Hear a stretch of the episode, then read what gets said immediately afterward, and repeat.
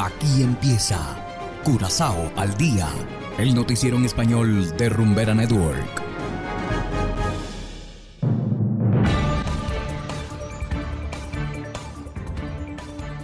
Una muy feliz tarde para todos nuestros oyentes de Rumbera Network 107.9 FM. Igualmente saludamos a quienes nos escuchan en formato podcast a través de noticiascurazao.com. Hoy es lunes 5 de diciembre de 2022 y a continuación los titulares. Curazoleños absueltos regresaron desde Venezuela. Casi 10 toneladas de cocaína incautadas en el mar. Michelle Berry, nuevo presidente del partido PAR. Y en internacionales, a luz de tierra sepulta un bus en Colombia. Esto es Curazao al día con Ángel Van Delden.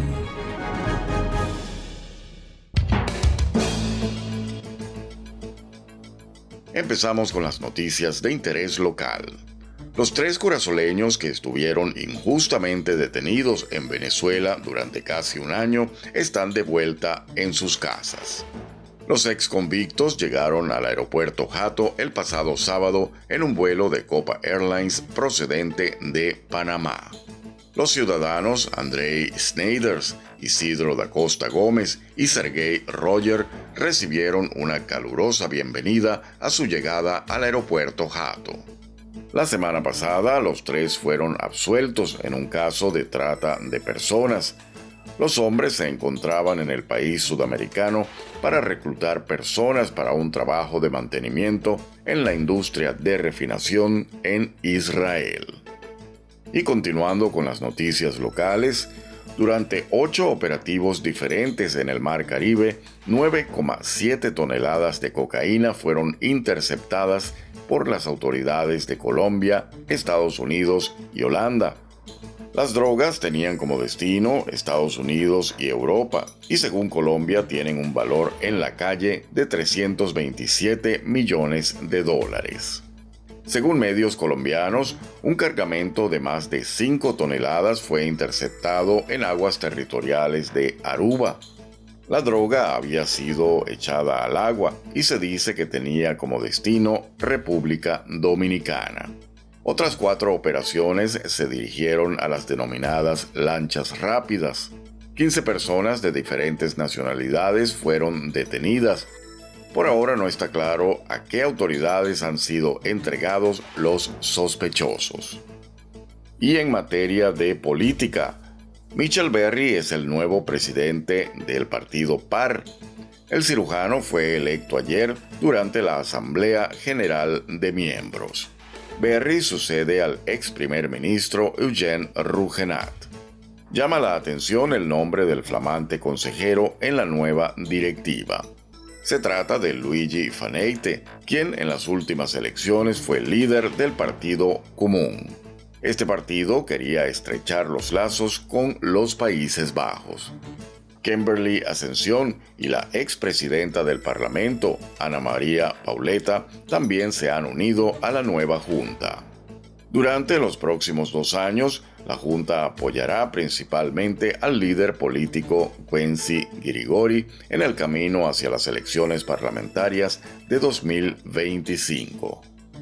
Y hacemos ahora una pequeña pausa y enseguida volvemos con más de Curazao al día.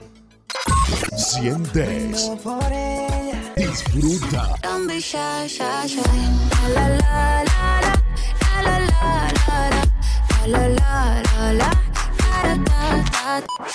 Si no lo escuchas aquí, no existe. No existe. Zumba.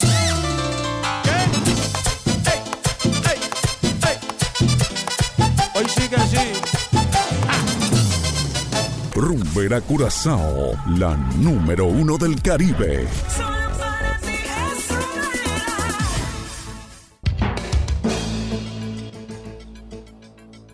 Y continuamos en el ámbito internacional. En Colombia, una luz de tierra sepultó un autobús con el cupo completo de pasajeros y varios vehículos particulares y aún es incierto el número de víctimas.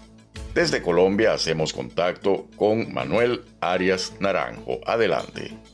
Los organismos de socorro del departamento de Risaralda en el occidente de Colombia trabajan en las labores de rescate de los heridos y los cuerpos de varias víctimas que dejó el alud de tierra y rocas que sepultó varios vehículos, entre ellos un bus que transportaba 25 pasajeros. En medio de las dificultades por las lluvias que azotan la región y la inestabilidad del terreno, los socorristas han rescatado seis personas heridas y tres fallecidas. Sin embargo, entre los vehículos atrapados es incierto el número de víctimas. El gobernador de Risaralda Víctor Manuel Tamayo, señaló que se continuará trabajando en el rescate. Poder lograr rescatar más personas o confiando en que sean más las personas que estén vivas. Estamos haciendo todo el esfuerzo para lograrlo, no es fácil porque además el clima no nos ayuda por el riesgo que acarrea la situación misma. Los vehículos afectados se movilizaban entre los departamentos de Risaralda y Chocó, pero las fuertes lluvias que se presentan en la región desestabilizaron la montaña, causando la tragedia, como señaló el conductor de otro bus que se movilizaba va por la misma ruta y que logró sortear el derrumbe. Yo estaba parado ahí y yo corrí el carro para adelante un poquito porque estaba chorreando roca. Cuando mandé el freno de seguridad, miré por el espejo y ya vi la montaña que se vino, ya no ver el, el carro. Entonces yo aceleré rápido para adelante y no, ya el carro quedó totalmente tapado con una moto, una camioneta. Se espera que en las próximas horas se reinicien las labores de búsqueda de más personas heridas o muertas que yacen bajo el lodo y las rocas que se desprendieron desprendieron de la montaña. Manuel Arias Naranjo, Voz de América, Colombia.